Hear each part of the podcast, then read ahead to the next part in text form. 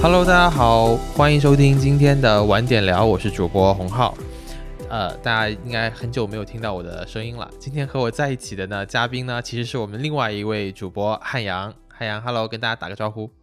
大家好，我是汉阳。就大家并不是好久没有听到你的声音，准确来说是基本就没有听过你的声音。对，除了第零期。对。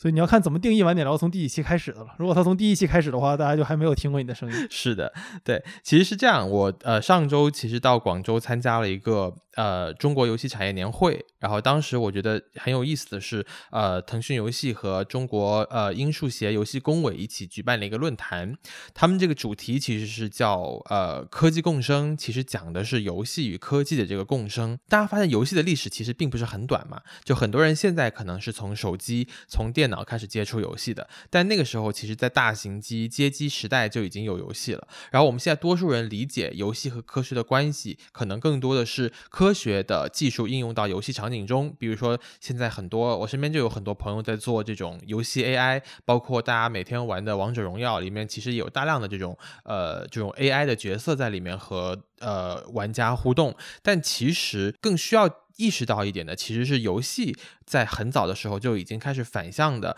对于这个我们社会中的许多的行业、许多产业，其实输出这种技术也有这种推动的作用。我们可以看到，比如说一个非常非常简单的例子哈，就是当时这个吃鸡这个游戏一出的时候，整个因为它要求的这个计算机的软硬件的要求都很高嘛，所以很多的网吧电脑需要跟着这个游戏去进行这种。软硬件的这样的升级，所以其实汉阳对这个就非常非常了解，因为他其实现在他正在做的创业公司，某种程度上好像跟呃游戏与科技的共生吧，其实是有一点关系，是吗？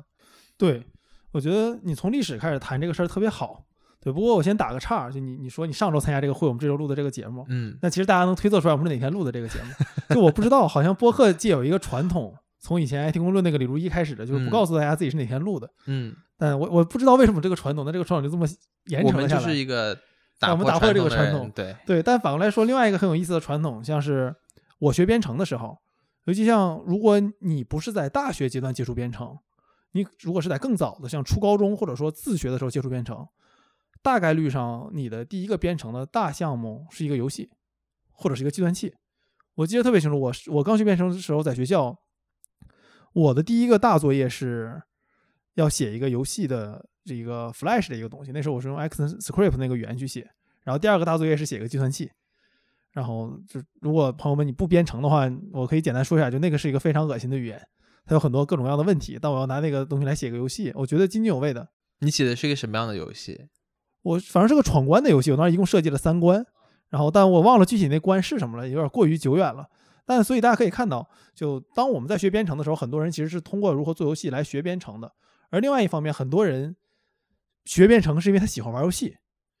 那这个其实是一个很相辅相关的关系。就是当我们在说游戏和科技共生的时候，我们一定要理解一点：不是有了科技的进步才有了游戏，而是有了游戏，科技和游戏在一起进步，它俩是螺旋上升的关系。这个我们现在的游戏，大家可以看到一个历史发展趋势，就是会越来越逼真。就可以换句话说，过去四十年游戏工业的呃这个词可以之后再讲，但是游戏工业的目标就是基本上有一个，就是让游戏越来越真，就你要尽可能的分不出来虚拟世界和现实世界。我记得印象非常深的一个细节是我当年第一次玩《使命召唤四》的时候，《现代战争》，当时我看到那个 Soap 那个主角还有 Price 普莱斯这两个人在那个直升机上看着我，然后我当时。玩完那个游戏，我出门，我看那个树，我就有点没反应过来，这个树是真的还是假的。然后那个时候，我是我幼小的心灵第一次受到这种游戏的冲击，就是原来游戏可以这么真。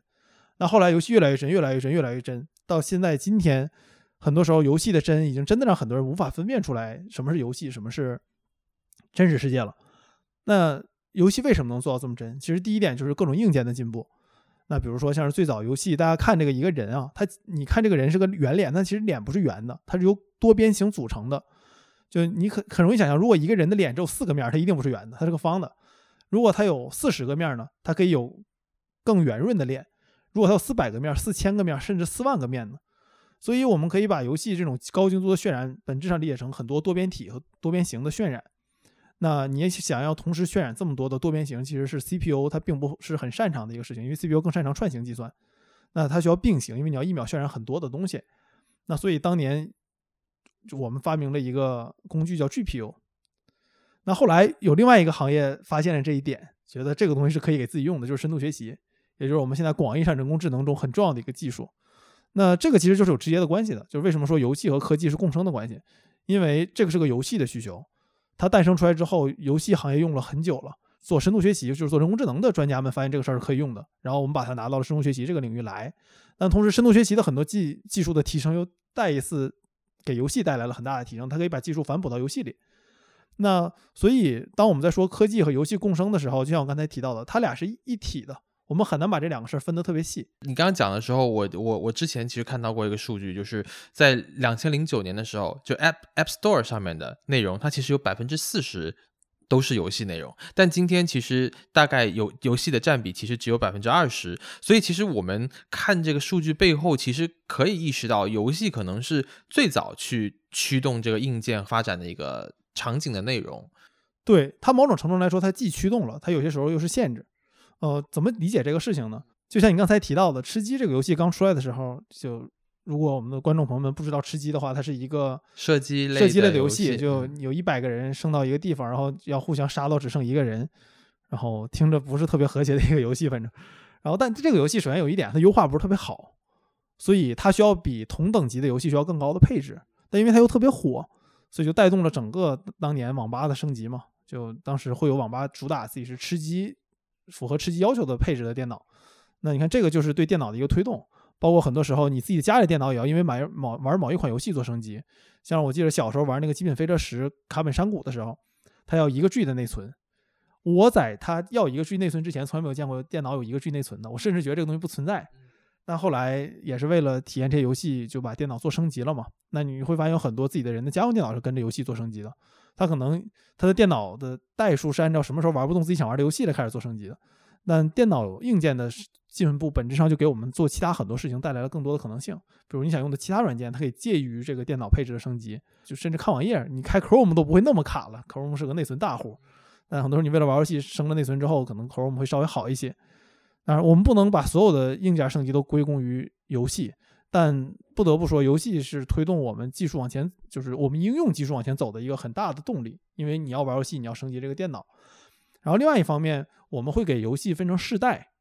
就是我们会给我们游戏有有很多嘛，比如像你说的街机游戏也好，还有主机游戏也好，还有电脑游戏也好，手机游戏。当我们在对手机游戏也是，当我们在提到游戏的时候，其实中国和呃，欧美国家有个很大的区别，就是我们说游戏在有手游之前，默认只是电脑游戏，但是欧美国家默认只是主机游戏。就电脑游戏其实跟很多人想的不一样，它才是一个小众领域，大众领域是主机游戏，就是 PS 四、PS 四、Xbox One、对 Switch，这个是这个是主嗯游戏的主力。其实手这个电脑游戏并不是主力，在很长的一段时间里面，因为中国我们当时有一些对游戏机的禁令，所以我们没有大规模的普及主机，也的确那个时候我们人均收入不够高嘛。就你有钱买个电脑什么都能干，那你买游戏机只能玩游戏。但欧美当时历史发展并不是这样，所以它的游戏的主机发展就很快。然后它给游戏分成不同的世代，经常大家说听到一个词“次世代”嘛，就是这是下一代才有的游戏。那其实很多技术，包括渲染的技术也好，建模的技术也好，都是要通过世代的进步来迭代的。那每一代的游戏主机往前走一步，那游戏厂商就会跟着走一步，那很多技术也会往前走一步。但为什么说反过来说它也是一个限制呢？是因为不管你的硬件配置多高，电脑的，你玩的游戏大概率上是按照主机设计的，因为主机是大头。那一个时代有很多年，那很明显，这个世代到中后期的时候，游戏机的主机的配置已经远远赶不上那个同时代的电脑了。那这个时候，电脑游戏反而会受限于主机游戏的这个对于很多事情的妥协。所以说，它这个共生关系啊，我们不能光往好的那面想。就很多时候，它限制也在于它，进步也在于它。但是整体上来看，我觉得游戏和科技共生，包括我们社会的共生来看，它的推进力量还是更大一些的。前几天可能跟汉阳也在聊，就是呃，我们会发现，比如说现在很多游戏里面，它会做很多这种呃所谓的模拟模拟我们现实生活中的一些场景嘛，比如说在游戏里面模拟开车，在游戏里面模拟开飞机，就是现在呃市场上很多的这种呃研究者也好，或者是观点可能会认为觉得说。呃，游戏里面这种，这当然这只是游戏科学的其中之一哈。就这种模式，其实是对于当下我们去研发新的这种在可能。交通领域研发新的这种技术也好，场景也好，是呃是有推动作用的。就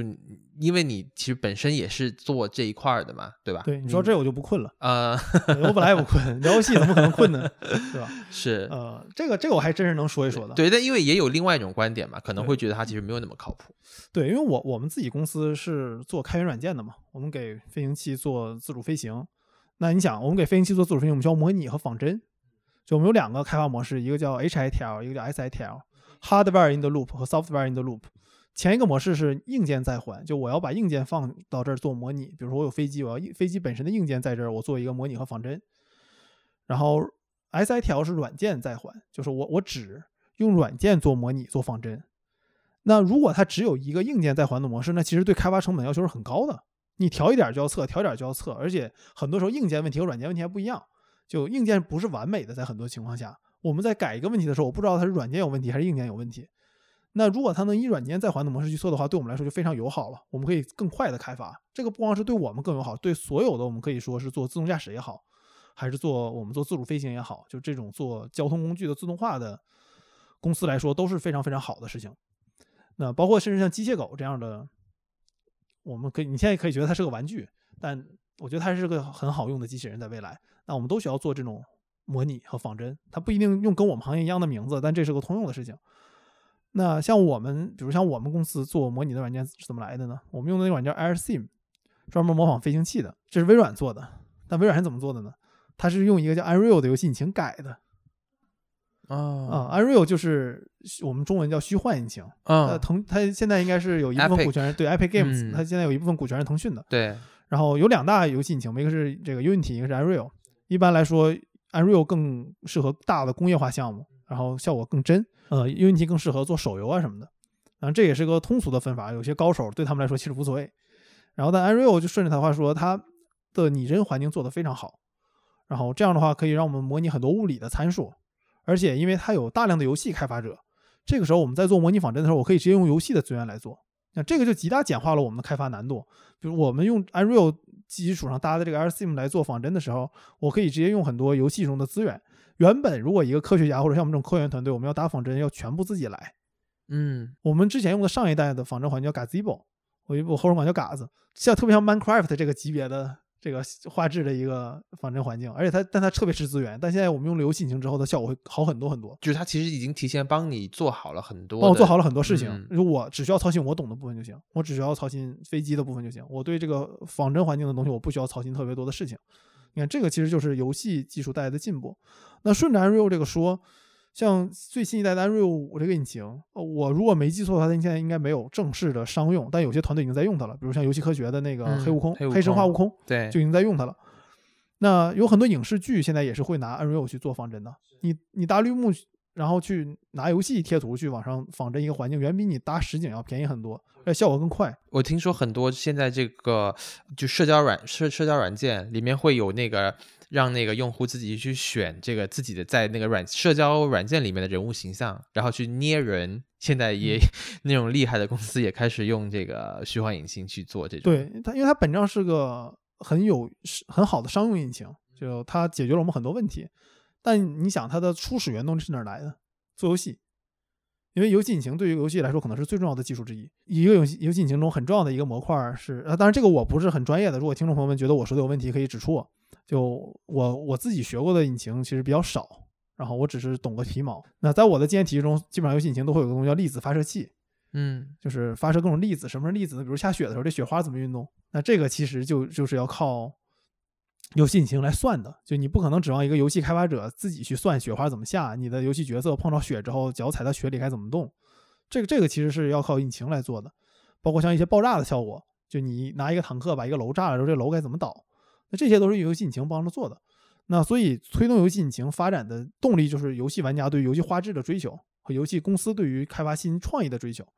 那这个追求的基础之上，游戏引擎变得更好了，它的能力开始外溢了，它可以溢到更多的地方，比如说用用到我们这种机器人行业，溢到影视行业。那所以这个也是游戏和科技共生的一个很典型的例子。呃，游戏它在就是技术输出到就是。各个行业里面吧。它其实因为整个行业上下游嘛，你觉得它是整个行业上下游都可以去去进行呃完整的覆盖的吗？你会觉得这个就要说到另外一个名词了，游戏工业。就经常我们说中国有没有自己的三 A 大作？是就三 A 大作不是说一个游戏叫三 A，就这是不玩游戏的朋友们经常对游戏的一个误解，以为就是像好莱坞大作一样是某一个地方的人或者是某一个公司做的。其实没有一个地方叫三 A，也没有一个公司叫三 A，它更多指的是以游戏工业的手段去生产一个大的制作。然后它有各种各样的定义标准啊，这个大家可以查一查，我这背背不太下来。游戏工业的一个特点就是它是个完整的工业体系，像我们现在玩游戏，像《原神》这样的游戏，手游也好，还是说像是 PS 上的，比如说像这个《Last of Us》最后的生还者、小岛秀夫的《死亡搁浅》，还有像是任天堂的《荒野之息》，它都需要极其大量的人工开发，可能需要几百甚至上千人的团队开发几年才能开发出来，这是非常大的一个软件工程，它涉及到方方面面。从你的设计也好，引擎也好，从你的甚至各种各样的，比如对水的模拟应该怎么模拟更真，这些这些都需要很多人去开发的。反光，对，它是它是一个特别大的工业体系。我记得那个游戏科学的创始人举过例，举过一个例子，他就说当时他们做那个搜那个黑神话悟空的时候，你看那个演示片，有一幕是黑那个他拿起一个武器，那个主角就那只猴子，当然我们现在还不知道他的真实身份是什么。他那只猴子拿起那个武器的时候是正面对伸手去拿的。你想在游戏里面，你不一定只有正面去拿，你可能有侧面拿，有可能背对着它摁了钮你就去拿，有各种各样的角度，这个东西全要模拟都要做出来。当时他又说，这个顽皮狗就是做这个《The Last of Us》的这个公司是索尼的一个工作室，他说就特别棒，他有一整套的专门的算法去解决这个问题。他当时看了之后，就记得他原文说是他有点绝望，因为这个东西就得靠大量的测试，大量的。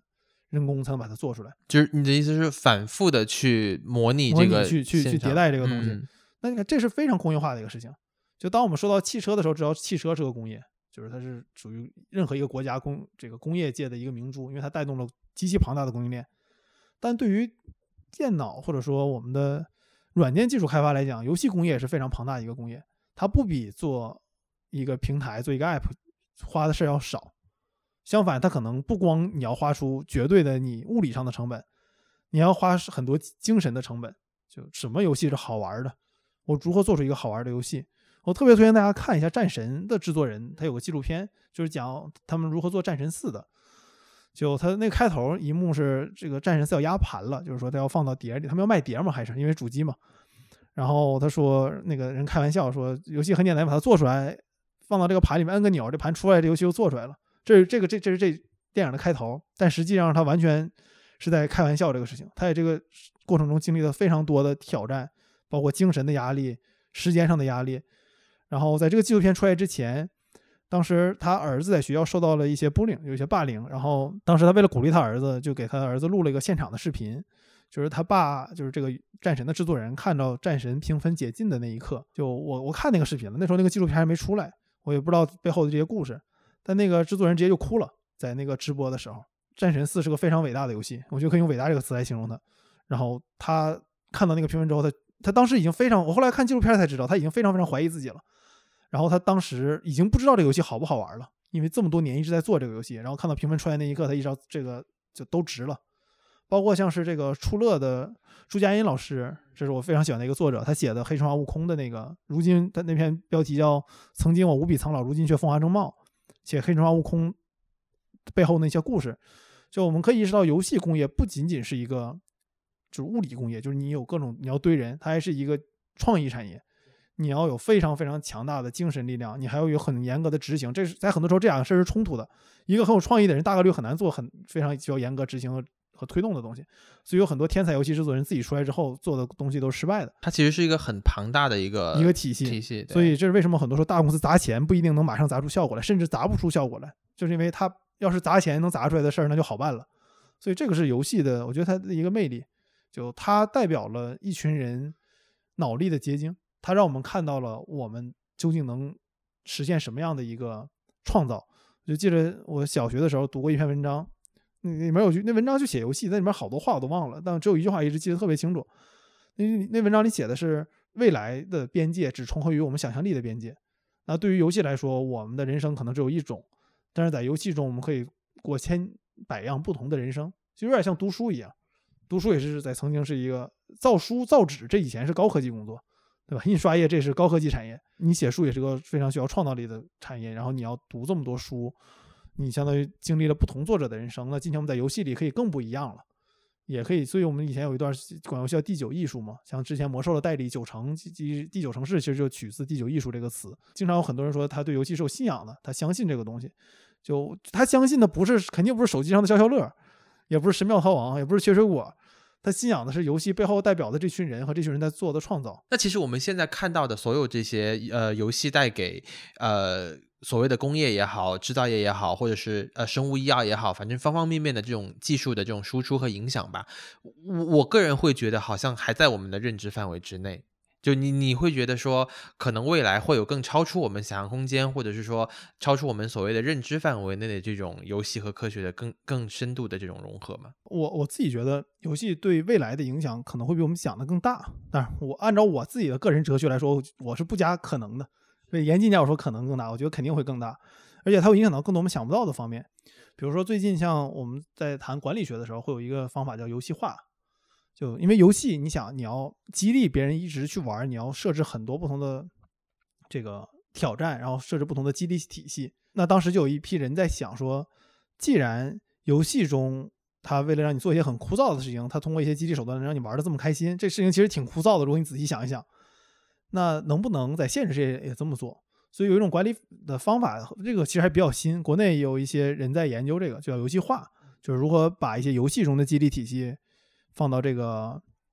这个现实的管理中，那其实挺多的，就是至少现在互联网公司也蛮多的。对，而且所以这可以看到一点，就是游戏对我们的影响，它不单纯是技术的，因为就像麦克罗汉说的，技术最重要的不是技术本身，而是这个技术背后的服务它的环境。他当时举的例子是汽车啊，那个时候还举不出来游戏的例子，就是他说车本身不重要，重要的是车带来的高速公路、路网体系和石油这个服务技术的环境。比技术本身对我们的影响更大。那对于游戏来说也是这样，就是我们刚才谈到的大部分影响都是游戏本身技术带来的影响。但我觉得它未来更大的影响是它整套对我们思维方式的影响，对于整个环境的影响。比如说像刚才提到的游戏化，那这个其实就是从游戏到我们实际日常生活中的一个一个转变。游戏化没有用到任何游戏的物理技术，但它用到了很多游戏的思路。在我看来，这个转变只会越来越大。如果我们回看。我们人类过去一两百年历史会意识到一点，就是技术进步一般是有两个阶段。第一个阶段是这个技术尽可能希望模拟现实世界；第二个是个阶段是变抽象了。比如像画画，你会发现，不管是维米尔也好，还是达芬奇这样的画家也好，他们追求的都是真实，是就希望这个画像人一样，尽可能和现实社会、现现实生活中一样真。嗯。但后来出现一个问题，相机被发现了。嗯，相机被发明前，人类甚至不知道，就没有办法确认马跑步的时候会不会四条腿同时腾空。这个还是相机确认的，画家确认不了这个事情。那你如何向相机追求拟真呢？是。但我们在那个时候看来，后来就有了印象派，超现实、超现实主义啊，那个更往后一点了，中间还有好多啊什么的。拍照也是这样，你看拍照最开始都是追求越来越清楚，因为那个时候的确不太清楚。然后从大盖尔的银版摄影，然后再到这个。蓝晒，然后再到后来的像我们熟知的一些相机品牌出现之后，我们有了这个单反啊、双反啊这些东西，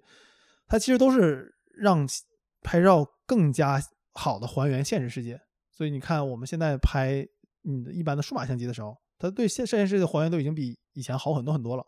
但对于摄影这个艺术来讲，它反而开始不追求这个事情了，因为它已经足够还原这个世界了。它追求的是，你看有观念摄影，有类型学。就，当然这个广义上其实都算艺术摄影的一部分。那